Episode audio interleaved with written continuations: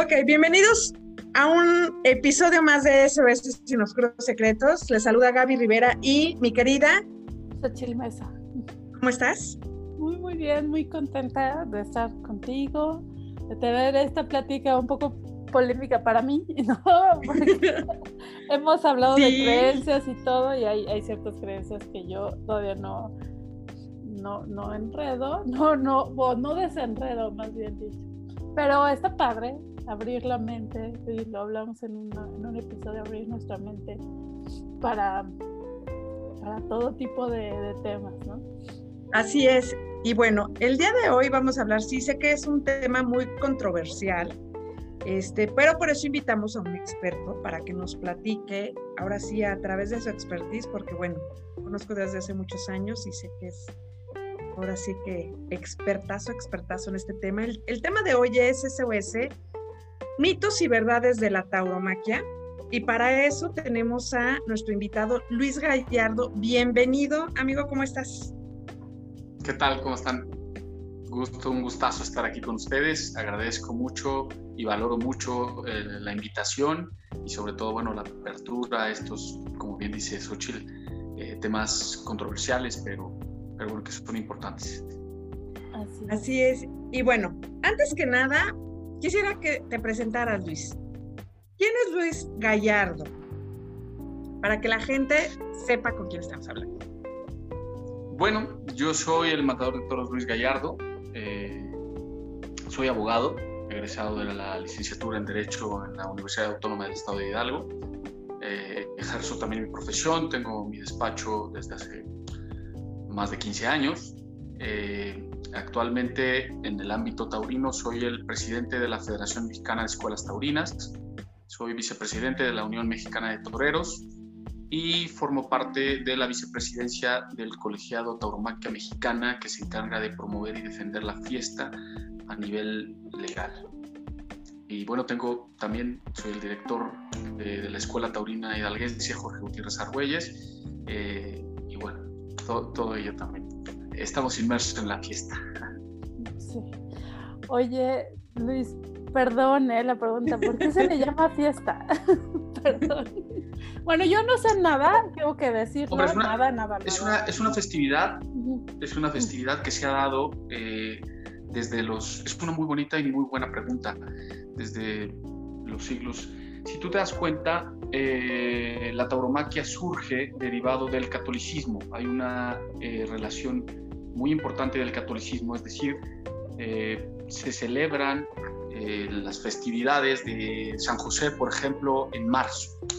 Y en honor a, a, a, San José, dentro de esas festividades que se le dan en homenaje al santo patrón, pues viene ahí un festejo taurino, el cual pues de ahí viene el tema fiesta. Fiesta. Al punto así muy concreto, porque luego, luego me alargo muchísimo.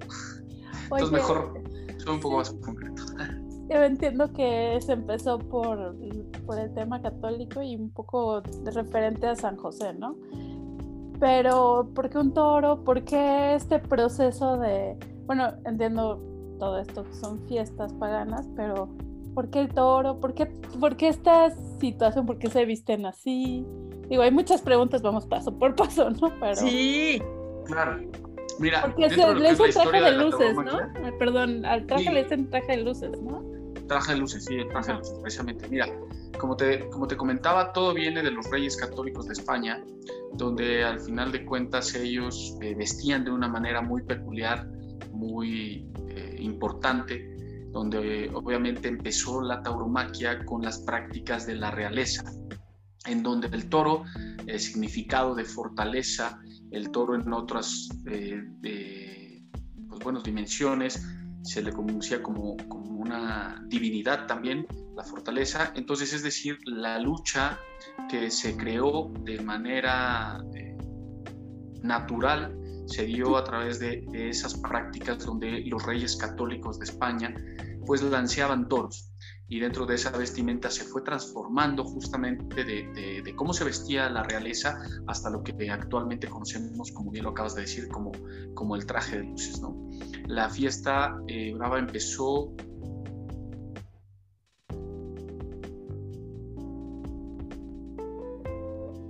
perdón tuvimos ahí por ahí. Sí. Sí. Detalle. Sí, Se muteó oh, tantito. Sí, ya, ya te escuchamos. Ajá. Sí, sí. Bueno, con lo del lanzamiento, el lanzamiento de toros. O sea, es decir, si ustedes se acuerdan, los caballeros, cómo eh, peleaban entre ellos y después lo hicieron con los animales, en este caso con los toros bravos, pero eran toros de lidia, toros bravos. Entonces, de ahí viene la práctica de estos reyes católicos al, al los toros y posteriormente lo empezaron a hacer. Y bueno, había unas personas que justamente apoyaban a los reyes o a la gente de la realeza, que en este caso eran sus pajes. Esos pajes, a través de una capa con la cual ellos tenían, pues llegaban a apoyar a estos reyes católicos o, hasta, o a la realeza más bien, precisamente por si hubiesen tenido un percance o para que no pasara un, un, percance. Entonces de ahí se empieza a transformar todo lo que es el lanceamiento de los toros hasta lo que hoy conocemos como el toreo a pie. Digo, el toreo a caballo sigue, sigue estando, que es el origen como tal de la tauromaquia, que hoy se le llaman rejoneadores, y en este caso, bueno, pues el, el toreo a pie, ¿no? Oye Luis, y bueno, ¿cuándo nace, te nace a ti esta, pues ahora sí que esta inquietud de ser torero?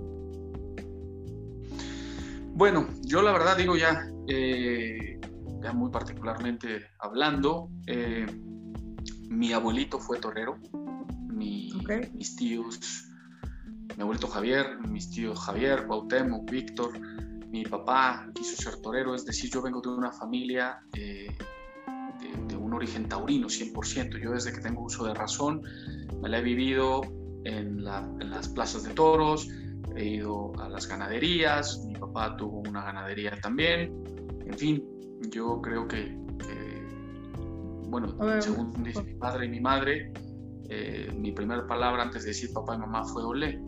Entonces, bueno, ya, ya viene una, una relación y Sí, una pasión y familia. un amor de todo esto de familia.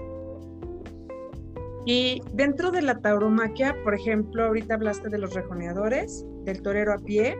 ¿Qué otro tipo, ahora sí que de, de es que no sé cómo decirle, de, de toreros hay? Ah, o o- participantes o Sí, participantes. ah, en esta Ajá. fiesta. que Pues llaman. mira, Porque bueno, prácticamente, prácticamente son los rejoneadores, que es el toreo a caballo, el torero a pie, y luego viene otra actividad que está relacionada y que está derivada, que son los forcados. Los forcados sí, son aquellos, eh, eh, no sé si, si los ubican, son, se forman ocho. sí, yo ahí conocí a Lalo del Villar. personas. Ah, en paz descanse, mi querido Lalo del Sí. Villar, precisamente muerto en las astas de un toro en Ceiba Playa, Sí. Campeche, gran amigo, gran forcado, y a cuerpo limpio, esos ocho, esos ocho elementos paran la embestida del toro. Entonces, esos son realmente Como las los tres. que están. Hay otra, hay otra variante, por decirlo así, hay otra variante que se llaman los recortadores, quienes a cuerpo limpio burlan las embestidas de los toros a través de acrobacias, a través de recortes, a través de, de su agilidad física. Y bueno, ya hablando de una corrida, este, explícanos qué, es una corrida de, de toros en sí. Sea, Bueno, pues una, las corrida de toros es un festejo. Sí, sí, Ajá. es un festejo.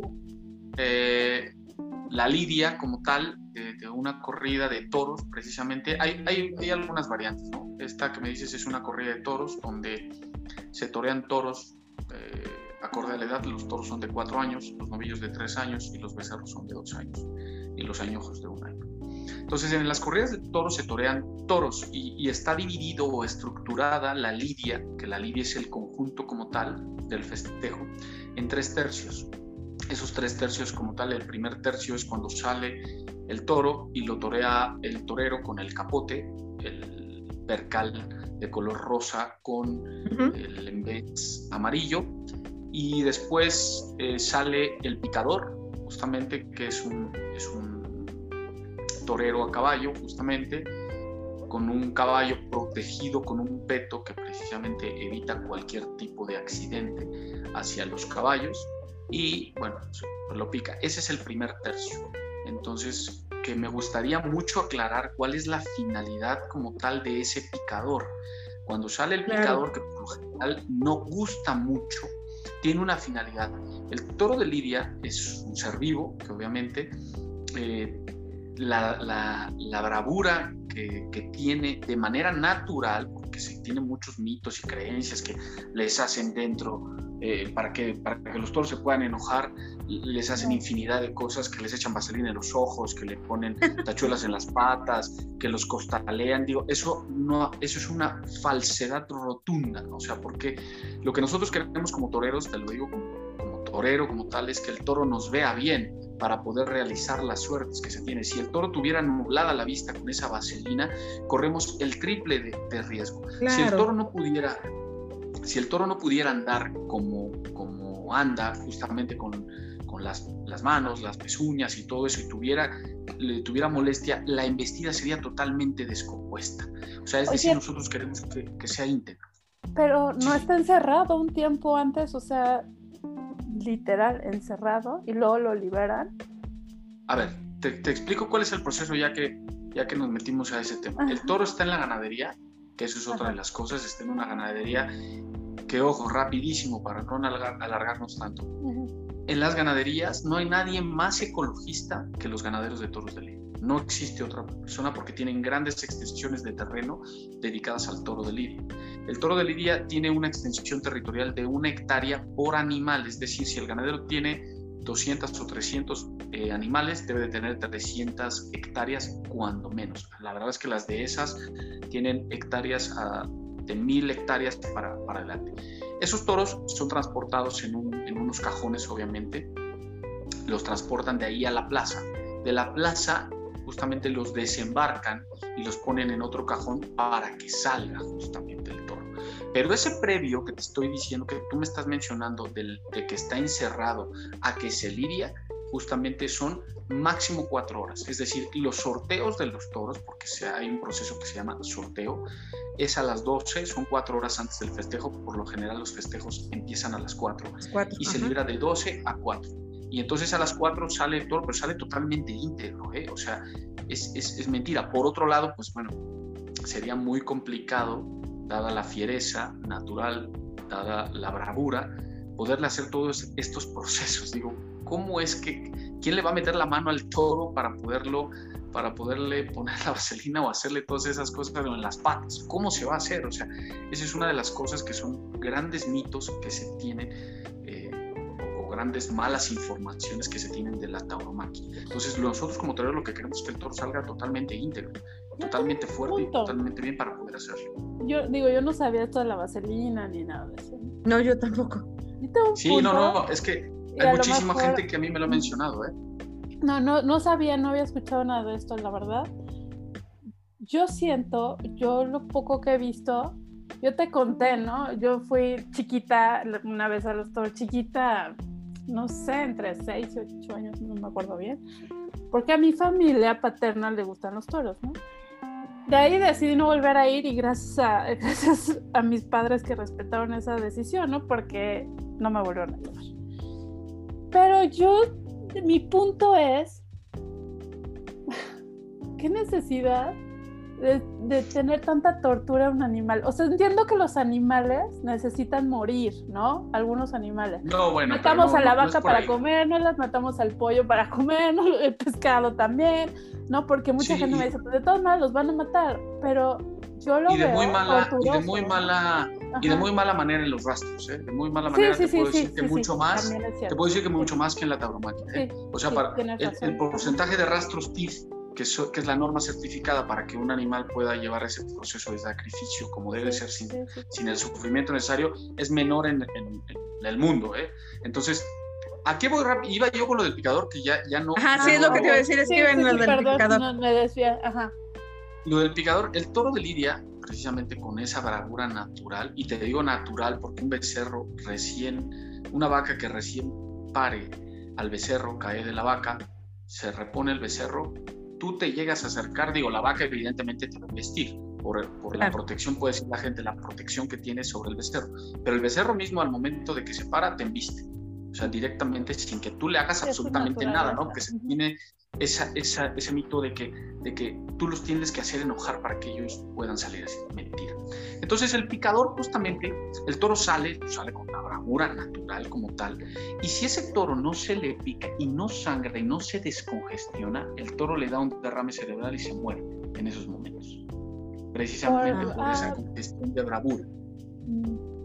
Justamente, porque tú imagínate que haces un coraje marca diablo de eso terrible y, no sé si, si a veces, muchas veces han dicho, a ver, hay que picarte un dedo para que precisamente te salga un poco de sangre, para que tu, tu presión arterial y una serie de cosas se normalicen. ¿Y es, verdad eso? Porque también he hecho videos de gente conviviendo con los toros y no son tan... ¿Qué crees que eso es una mentira? Ese tipo de toros, el, yo he visto muchos videos de esos. Ese tipo de toros no es toro de lidia. Ese tipo de ah. toros son toros mansos. Ese tipo de toros son toros que incruzas, que no es un toro de lidia. O sea, eso, eso es una gran. Ah, justamente eso te iba a preguntar. ¿Por qué toro de lidia se llama?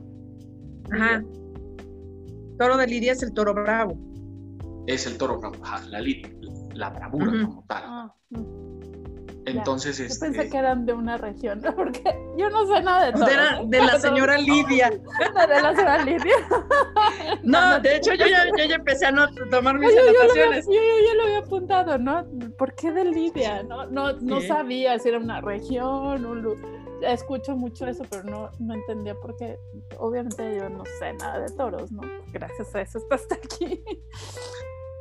No, pero te digo, ese, ese, ese es el objetivo del picador, ¿eh? Ese es el objetivo del picador como tal, o sea, e, ese toro precisamente en esos momentos, y ya me, a ver, te, lo cuento porque ya lo he vivido, o sea, en algunas ocasiones hemos toreado animales que no se han picado, que no han sangrado, ¡pum! Han caído infartados, han caído con... se han muerto. Entonces, de hecho, entre, entre eso y otra de las cosas tan importantes es la alimentación del toro de lidia, del toro bravo. La alimentación del toro bravo no puede ser engordado como normalmente el toro de abasto, el toro de, de, engorda justamente está realizado, porque si, ustedes saben, pues, les ponen clenbuterol para que desarrollen justamente a los toros de engorda, les ponen todo eso. El toro de lidia no puede tener ese tipo de alimentación, por eso la carne del toro de lidia es muy, tiene una demanda muy, muy grande en las carnicerías. ¿Por qué? Porque está engordado y crece el toro con procedimientos naturales 100%, ya que si le metieran ese tipo de anabólicos y las sales y todo eso, el toro les hace un shock y les da un infarto y se muere. También lo he vivido. Una ocasión un amigo, un amigo me invitó en una región de aquí del estado de Hidalgo, estaba engordando él tres toros de lidia, como normalmente engordas a los otros, en un corralito muy chiquitito que llevaba ahí ya algunos años, un corral de dos por dos, tenía tres toros, este, que apenas se podían mover los pobres, por cierto. Y entonces eh, me dijo, oye, ya los voy a mandar a la carne estos toros, pero son toros bravos, ¿no quieres venir a torearlos? Y le dije, ah, pues sí voy. Me dijo, nada más que están engordados como cualquier animal que, va, que va para la carne, ¿no? Nada más. No, claro, venga. Salió el toro, le pegué cuatro capotazos y se murió. Así, ¡pum! Cayó fulminado el toro. Y yo dije, bueno, fue una casualidad. Los tres les pasó exactamente lo mismo. Precisamente porque estaban engordados con los alcohólicos, con, con las sales mineral, bueno, con las sales que le dan y todo eso. Y el toro, con la bravura, hizo shock, ¡pum! y se murió. Entonces, digo, son cosas que yo las he vivido. De primera mano se digo. Entonces, les podrías decir que, por ejemplo, los toros de Lidia tienen esa naturaleza. O sea, como que pues ahora sí que es, podremos decir, es su función. Si no, si no llegaran a torearlos, ¿qué les pasaría, por ejemplo? Si no llegaras a torearlos, pues los engordarías y se aprovecharía su carne, nada más. Pero si es una realidad, si es una realidad que si no existiera la tauromaquia, el toro de Lidia no existiría tampoco. Ah, porque, ah, porque son muy caros. Mucho. A ver, por ejemplo, yo les digo una cosa, el toro de Lidia vive cuatro años.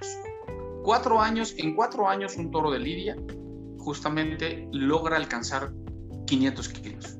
Un toro de abasto en, nueve meses tiene 500 kilos. Entonces, realmente no, no, no es un negocio tener toros de lidia para engordarlos y a la carne, sino realmente aquí es el tema de la bravura, del espectáculo, de la fiesta, por lo que existe el toro de lidia. Sin eso, la especie se acabaría. Entonces, bueno, yo, yo estoy tratando de comprender, ¿eh? Porque acuérdate que de cero, o sea, de no saber nada, o sea, no es que matan a los toros y desde mi visión, quizá ignorante, este, los están torturando, ¿no? en, en el ruedo. Pero ahora lo que quiero entender es cómo ya me dijiste que se llama fiesta porque así empezó por los reyes católicos, por la, por la parte católica, pero ¿por qué hacer todo este tema del toreo, estarlos ahí capoteando, estarlos pinchando? ¿Por qué todo ese procedimiento? ¿Que si tiene un significado? sí, y, también, por ejemplo, el de, el de cortar el oreja, o sea, cuando te dan todo eso. Creo que hasta se toma la sangre, ¿no? En lo cierto Hombre, si alguien lo habrá hecho y se tiene ese mito o esa creencia. Bueno, yo he escuchado, no sé. Sí, sí, es verdad, es verdad, que tomándose la sangre del todo de Lidia, eh, desarrollas una masa muscular tremenda y te pone forjas no sé qué tantas cosas. No es cierto, eso, es, eso es mentira, pero sí se ha hecho y mucha gente lo ha hecho y, tiene, y siguen teniendo la creencia. Yo, a mí me ha tocado en los pueblos de, muchos lados, no solo de Hidalgo, de muchos lados donde he tenido la oportunidad de torear, que al final del festejo se echan sus vasitos de sangre del toro de Lidia recién muerto. Entonces, que, que, tienen esa creencia de que, pues que los, va, los va a ayudar, ¿no? no, es así. Masculinidad. Eso sí no lo sé. Yo no lo he tomado. Eso dicen. no, pues no se antojan. No, no, no, no, A lo mejor la carne sí, por como dices que está procesada y que están alimentados, a lo mejor dices, bueno, naturalmente una buena carne, ¿no? Sí. A ver, les voy, les voy a contar rápido una anécdota de medio minuto. Sí, sí, sí. Eh, yo, yo tengo un carnicero, precisamente un carnicero de Pachuca que, justamente que cuando se hacen este tipo de eventos me solicitan, bueno, y muchos ¿eh? me solicitan comprarme la carne. Entonces se la llevan. Y a mí me, me contó, digo, no puedo decir la carne sería nada, porque lo metería en un problema, pero me dijo, cuando a mí viene y me hacen las inspecciones sanitarias respecto del tipo de carne que yo oferto al público, siempre me gusta tener una pieza del toro de lidia. ¿Por qué? Porque inmediatamente la, la saco, le hacen todos los los procedimientos, la, llegan y le dicen, enhorabuena, lo felicito a usted porque tiene una carne de primera y está libre de clenbuterol y de no sé qué. Sí, pero si le sacas todas las piezas del, del otro lado, pues evidentemente... Oye, y, y, el carnicero, ¡ole! no, no, por eso, por eso es que también esa es otra de las cosas y otro de los mitos que se tiene, que esa carne no se puede comer, que porque la, la, la bilis, que porque no sé qué, que, una vil mentira. Hay, en España, hay grandes industrias del toro de lidia. Claro. De, la carne del toro de lidia. Bueno, ahora, Oye, eh, este, ay, perdón, lo que, lo que le había preguntado, ¿no? Todo. ¿Qué significa todo eso? Estamos. Eh, a ver, yo, yo, yo, soy católico, pero también la verdad es que luego se me van muchos nombres. No sé si ustedes recuerden eh, apóyenme, ustedes son católicos, el tema. No, yo no. no, te creas, Luis, no, te creas. Era, ya no. Pero ahorita, ahorita lo chingamos. Es que voy a hablar del rito sacrificial, de lo que significa el rito sacrificial del toreo, como tal derivado de, pues, de todo esto. Cuando le pide Dios a si era Abraham. Moisés. No, Abraham. Ah, no, Abraham. Abraham. Era Abraham y que le dice que, le entregue a su hijo.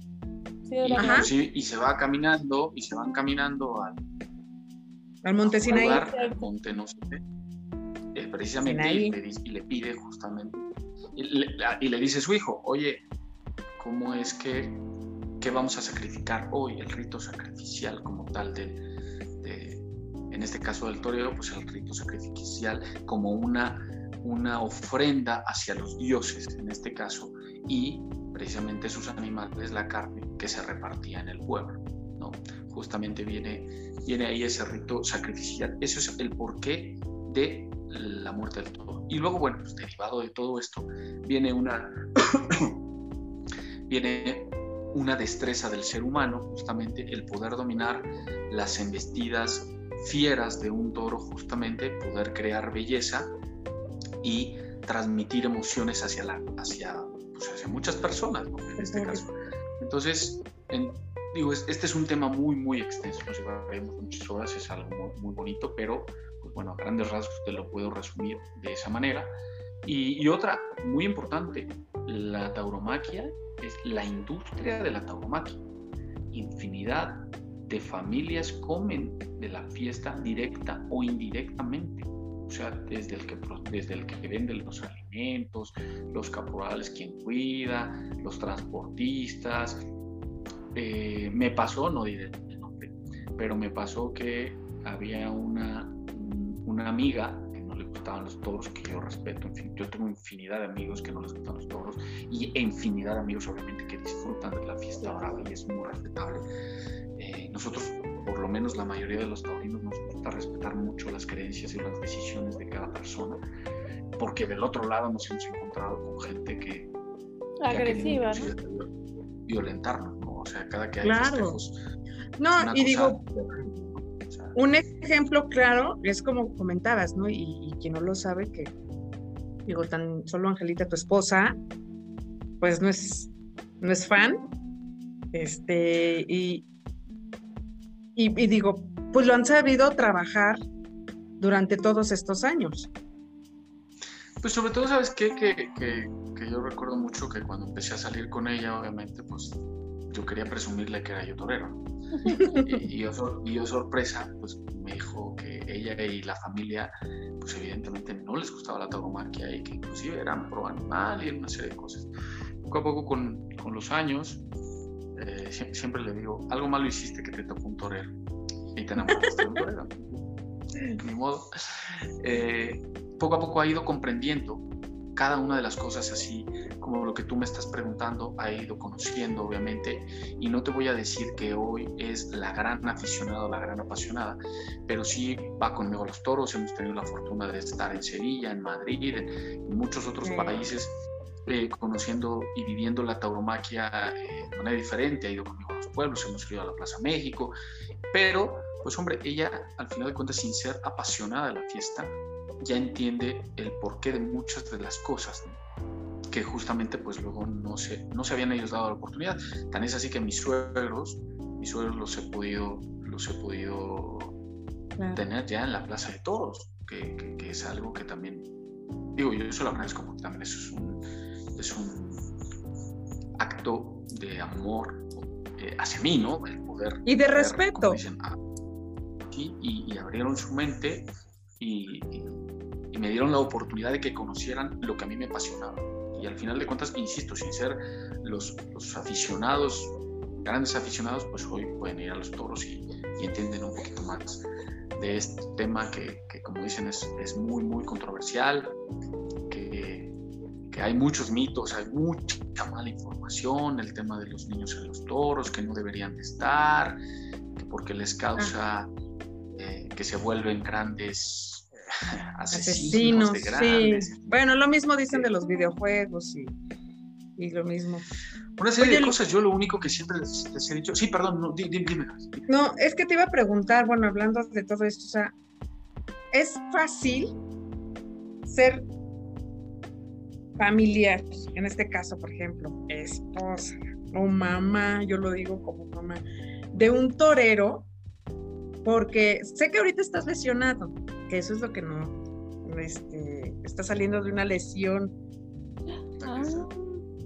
¿Cuántas? ¿Cuántas has tenido? Y la verdad es que yo como mamá digo, uy, yo estaría, así que... Esa es la otra, ¿no? Sí, o sea, Exactamente. Este, ¿Cuántas lesiones has tenido? Pues yo tengo seis jornadas. Ah. Yo tengo eh, seis jornadas y tengo, bueno, con esta es mi tercera fractura. Este, y bueno, pues mira, la verdad es que lo tomamos y lo asumimos como un riesgo de la profesión. Lo, lo tomamos como algo inherente a tu profesión, a tu actividad, a lo que tú desempeñas y de repente, bueno, pues así pasa, ¿no? Uno no quisiera nunca que nos, nos, pasaran este tipo de cosas, como lo que estábamos platicando en paz descanse de Eduardo del Villar, muchos otros toreros que han, los que han quedado en las astas. Oye, pero no, no hay ahí como un disfrutar de la adrenalina de ustedes. Eh, disfruto, sí, bueno, es una adrenalina muy especial donde sentimos miedos y donde, donde pasamos muchas cosas, pero por ello nos preparamos y nos preparamos físicamente pues bastante, nos preparamos mentalmente también, eh, precisamente para este tipo de, detalles como lo que me pasó. Yo tenía un festejo muy importante, tenía yo un, festejo que llevaba yo muchos años esperando y que, y que no se me daba la oportunidad y, y se me iba a dar el día primero de mayo. Y justamente preparándome, preparándome para ese festejo, eh, un toro me agarró, me pegó una voltereta, me dio una paliza en el suelo y luego me pisó la mano, entonces me rompió la muñeca a la altura del escafoides y del semilunar y me, me, fisuró el codo, entonces pues ya no pude torear ese festejo que tanto estaba yo esperando, por el que tanto me había yo preparado, pero bueno, pues es parte de, de, de lo que es la fiesta brava Ay, hasta me dolió. Y luego, bueno, lo que decías de mi mamá, lo que decías de mi mamá, pues pobre de mi madre, ¿no? Porque. Sí. Y de tu esposa y de tus hijos. Oh, sí, a ver, ¿cuántos? ¿Ustedes son tres hermanos, si mal no recuerdo, Luis? ¿Son tres? Eh, eh, somos cuatro, o sea, tres, ah, tres hombres y una, y una mujer. Ah, ok, bueno, pero ¿cuáles, ¿cuántos son toreros? De, de, hermanos, nada más mi hermano Víctor Hugo y yo. Eh, Fíjate, dos de cuatro me ganan, pues o sea, mamá dice un manojo de nervios. Pero vienen de familias de toreros, ¿no? Por lo que entiendo. O sea, como que ya ese es el ambiente, ese es el... Oye, y por ejemplo, ahorita, bueno, que yo conozco a tus niños, ¿no? A, Luisito, que ya, bueno, ya no es Luisito. Este, y, y bueno, a tu niña obviamente no es, no, no, no creo que, que, que le guste esto, pero... ¿Qué le gusta? sí le gusta. Es lo que te iba a decir. Igual y a lo mejor la que sale más, más es, Regina, ¿verdad? Bueno, sí, dadas, dadas, las personalidades que tienen, es más factible que Regina que, que Luisito, aunque Luisito ¿Sí? le gusta, a los dos les gusta.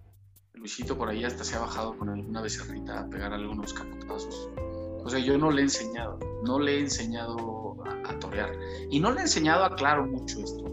Y a mí no me gustaría que fuera torero, pero lo aclaro porque porque cuando esto se te mete tan adentro, tan en el corazón, y cuando no tienes las oportunidades que tú estás esperando y todo lo que le dedicas de preparación mental, de preparación física, todo lo que dejas por eh, esta pasión y te quedas sin actividades y si te, te quedas sin torear, eh, llevas, te llevas unas decepciones muy grandes y son dolores muy, muy fuertes. Te puedo decir que los dolores más grandes que yo he tenido en mi vida han sido derivado, derivado de, mi actividad, así como de las alegrías más bonitas, obviamente quitando el, nacimiento de mis hijos, eh, de lo más bonito que me ha pasado en la vida.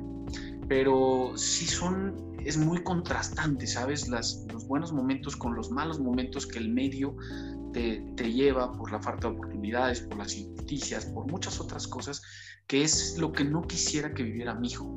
O sea, yo quisiera que él lo viviera desde otro punto, como, como obviamente, pues, porque déjame decirte, pues, mi hijito lindo me, me presume, ¿no? Mi, papá es torero y una serie de cosas, y, pero pues, que lo viva de, de, otra manera, no de manera profesional, o sea, no de manera como algo, porque en algún momento, pues, todos soñamos con vivir de, de de ser de lo que amamos. Ajá, Sí, exactamente. Entonces, y luego pues no es fácil que ello, que ello suceda. Entonces, esas decepciones, esas, esas, no quiero que las vivan. Siento que también ya se está cerrando mucho esto, esta parte de las fiestas taurinas, ¿no? Por tan porque ha habido muchas manifestaciones, se está cerrando en, en, algunos países y supongo que en algunos estados de la República, ¿no? Es donde se... Es lo que, pues es lo que ahorita estamos platicando, ajá.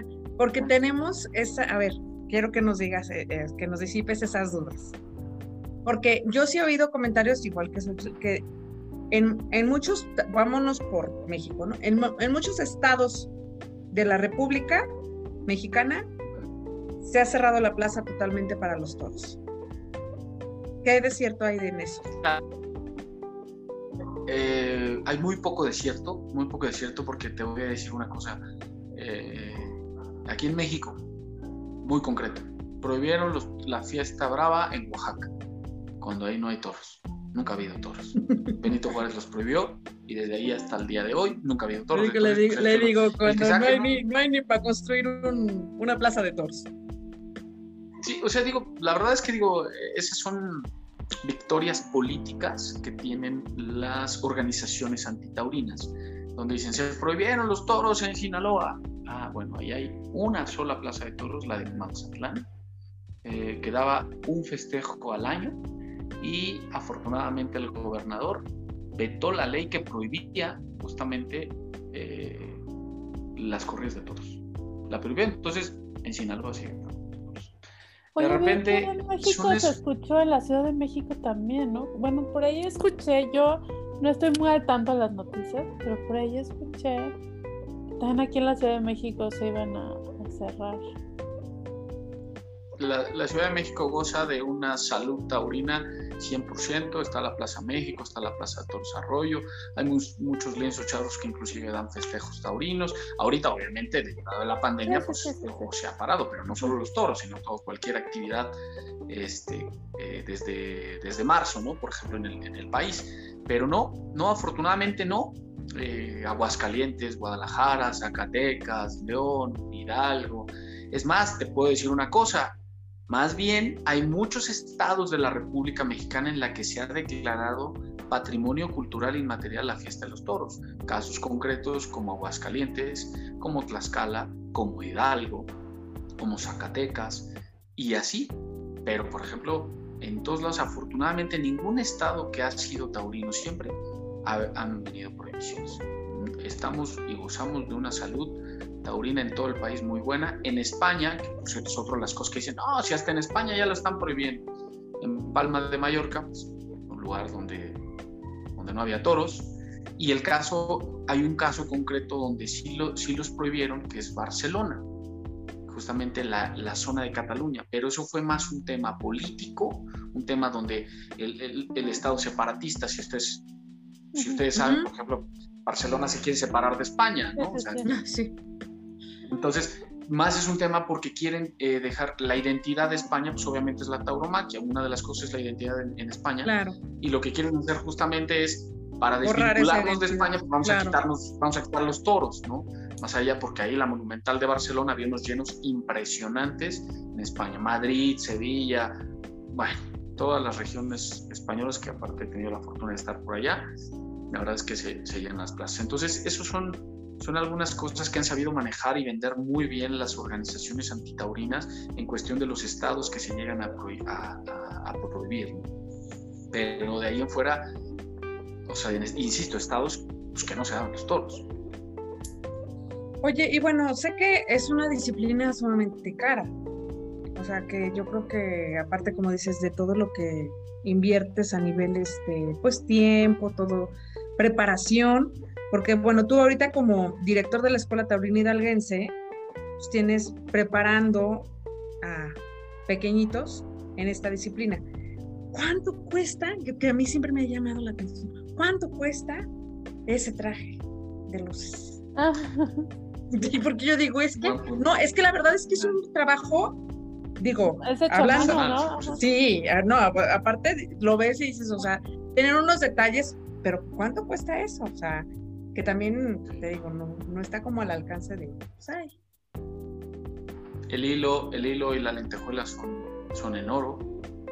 Eh, entonces, bueno, ahorita un traje, un traje de luces está costando alrededor de, haciendo la conversión, porque en España, digo, aquí también hay, ¿eh? obviamente aquí hay sastres mexicanos muy buenos que hacen vestidos de luces, caso concreto en Guadalajara, hay uno que es muy bueno, pero en España, por ejemplo, que es por lo general donde se va uno y compra los, los trajes cuestan 7 mil euros.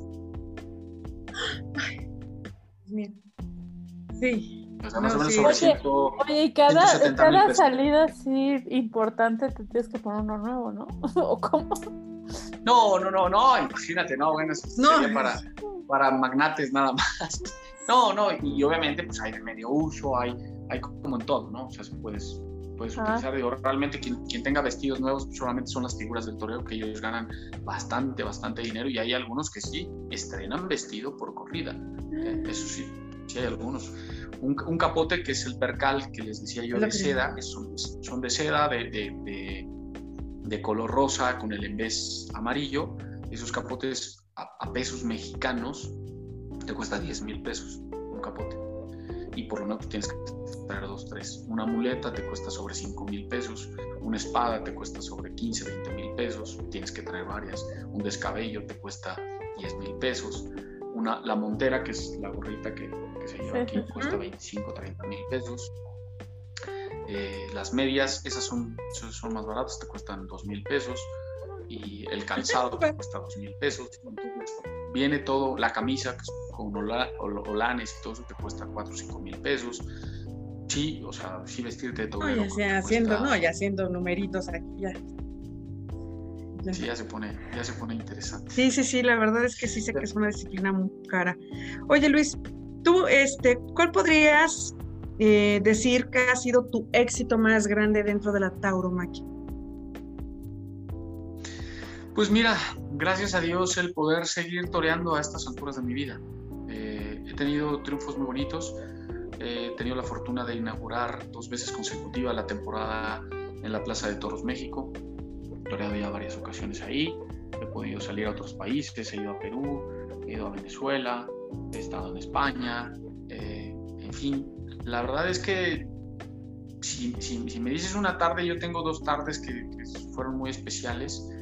Una de ellas, la cual me proyectó al sueño de mi vida. El sueño de mi vida era justamente torear en la Plaza México, porque mi familia, desde mi abuelito hasta mi papá, pues no habían podido torear en la Plaza México. Entonces, como que era, era un era un sueño que, se venía cargando, por decirlo así, o un sueño que se me fue heredando, más bien, y, y era torear en la Plaza México, derivado de una actuación que yo tuve en una temporada muy importante, que la temporada eh, fundador, perdón, la legua, la legua que la organizó la legua en una plaza de toros en Ciudad Satélite que se llama Plaza de Toros La Florecita, de derivado de ese triunfo tan bonito donde todos los periódicos hablaron de mí, donde me catapultaron justamente a inaugurar la temporada en la Plaza México y precisamente el día de la presentación en la Plaza México son de las tardes que más recuerdo y las, más bonitas. Yo espero que, que, todavía haya más tardes como esas para poder seguir disfrutando de, lo que una ¿Ha sido la, la, plaza más imponente en la que te has presentado, la Plaza México? Sí, sin duda la Plaza México.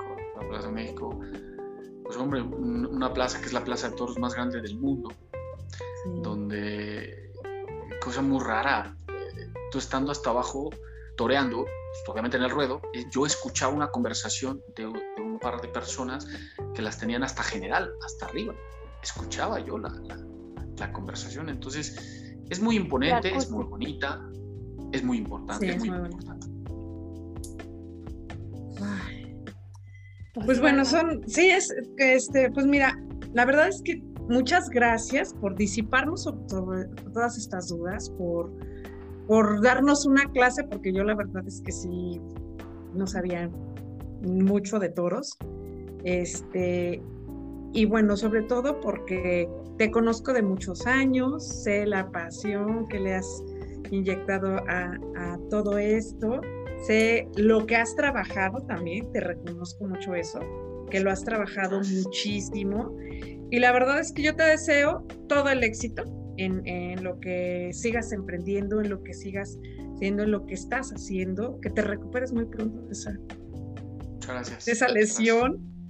Y este, y bueno, no sé si tú quieras comentar algo más, Ochil. Yo estoy así como, ya traigo aquí. Bueno, pues para, para mí es nuevo, la verdad es que sí, desde mi punto de vista, sí, e, ignorancia quizá también, no, no, se, no se me antoja ver morir un toro, ¿no?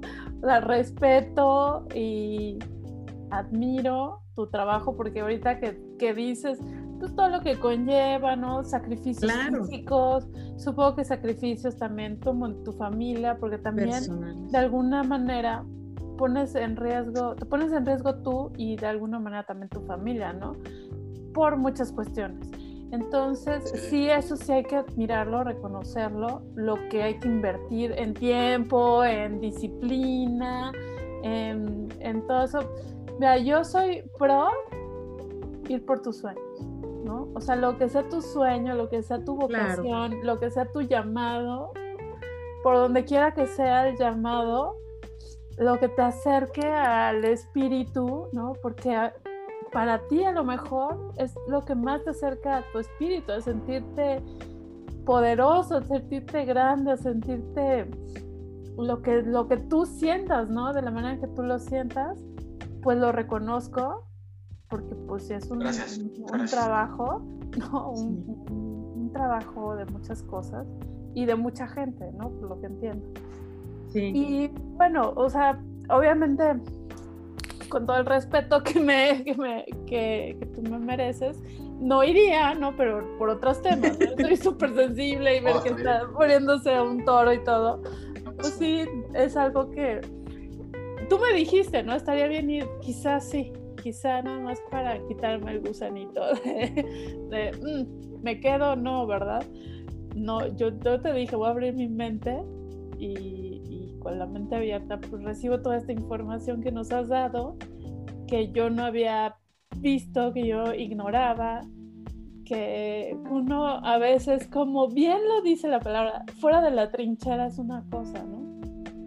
Dentro de la trinchera es otro. Entonces uno puede juzgar fuera de la trinchera Ahora sí que vamos, estamos viendo la opinión desde, desde otro, desde la barrera, desde otra barrera, ¿no? Aquí. Desde fuera de la barrera y dentro de la barrera pues se viven muchas otras cosas y gracias por transmitirnos esta información tan clara, tan precisa. Digo, seguramente nos faltaron muchas cosas que, que, ver.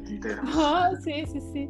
Y, si, y si tú quieres, y lo podemos hacer en otro programa, no es para no hacerlo tan extenso, o si la gente tiene dudas y, tú nos permites aclarar dudas de las, de las personas que escuchan. Que nos escriben, ajá. Pues hacemos otro programa, porque luego de repente a nosotros no se nos ocurre, pero escuchamos el podcast y, y nos van nutriendo las personas que lo escuchan, nosotras mismas, así de, ah, ¿por qué no le pregunté esto? Entonces, si, si tú no lo permites, pues, pues sucederá y si la gente que le escucha el podcast tiene dudas, cuestionamientos, porque pues sí, eh, también creo que hay mucha ignorancia en este, en este tema. Y mucha desinformación. Yo estoy, yo estoy para servirle. Sí, sobre todo eso, mucha desinformación, ¿sabes? Muchas cosas. Eh, sí, se quedaron muchas cosas en el tintero. Me encantaría el día que ustedes gusten poder seguir hablando y ahondando el un, tema. Un día en Hidalgo, ahí en su escuela, amiga. Que lo veamos en acción. Sí, claro. Ahora que, ahora que ya se pueda, obviamente, podernos estar y todo ese tema, Claro que sí, lo, encantados de la vida, de que vean a los niños, sobre todo en esa disciplina.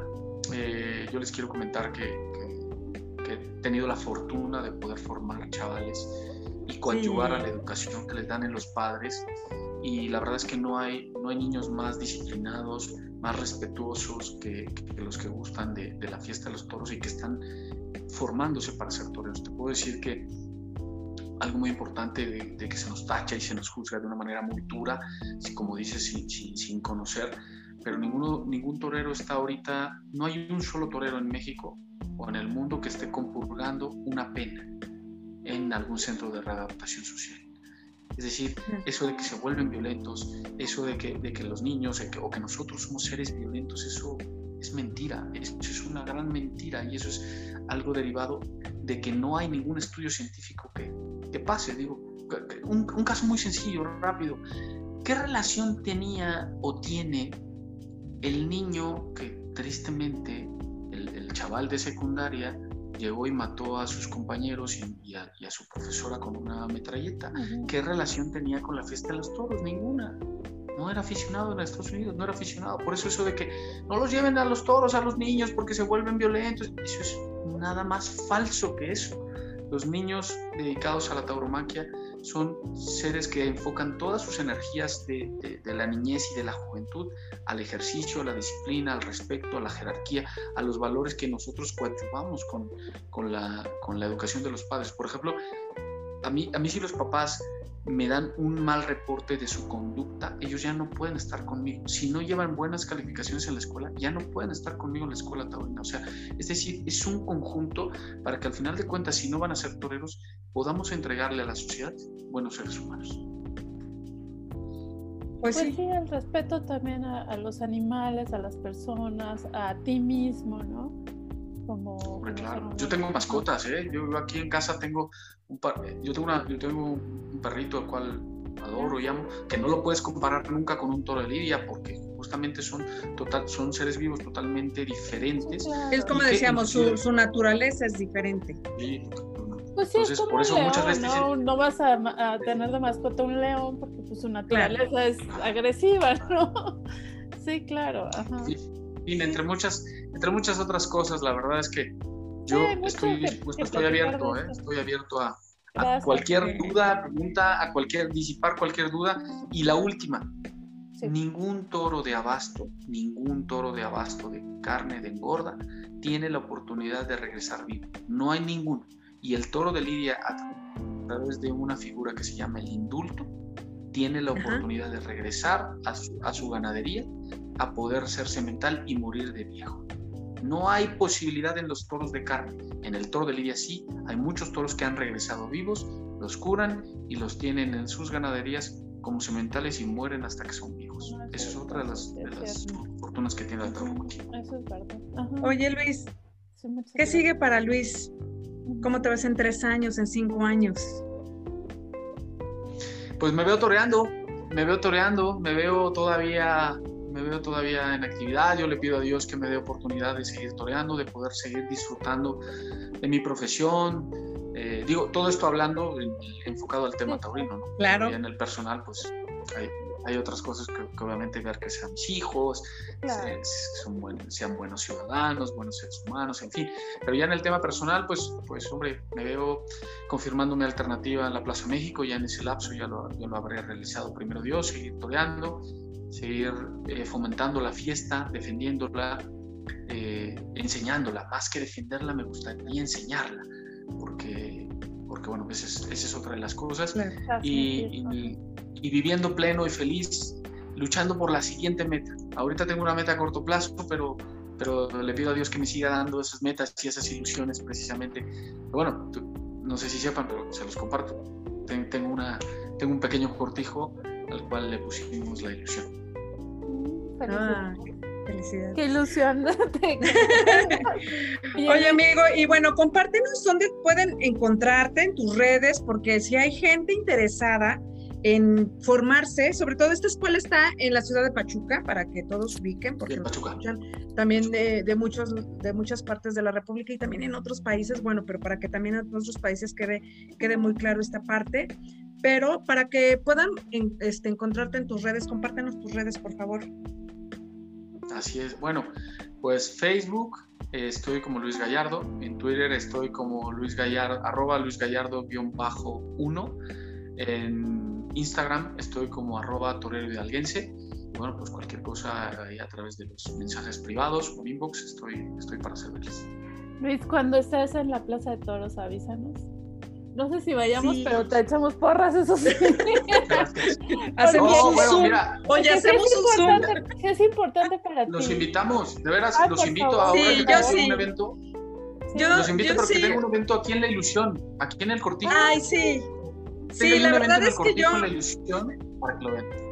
Sí, yo la verdad es que te digo, no, no he tenido la oportunidad y no sé si en algún momento, bueno, también por ahí me, me invitaron y no me acuerdo ni por qué no fui porque, eh, fíjate, lo contrario de todo, me gustan las charreadas.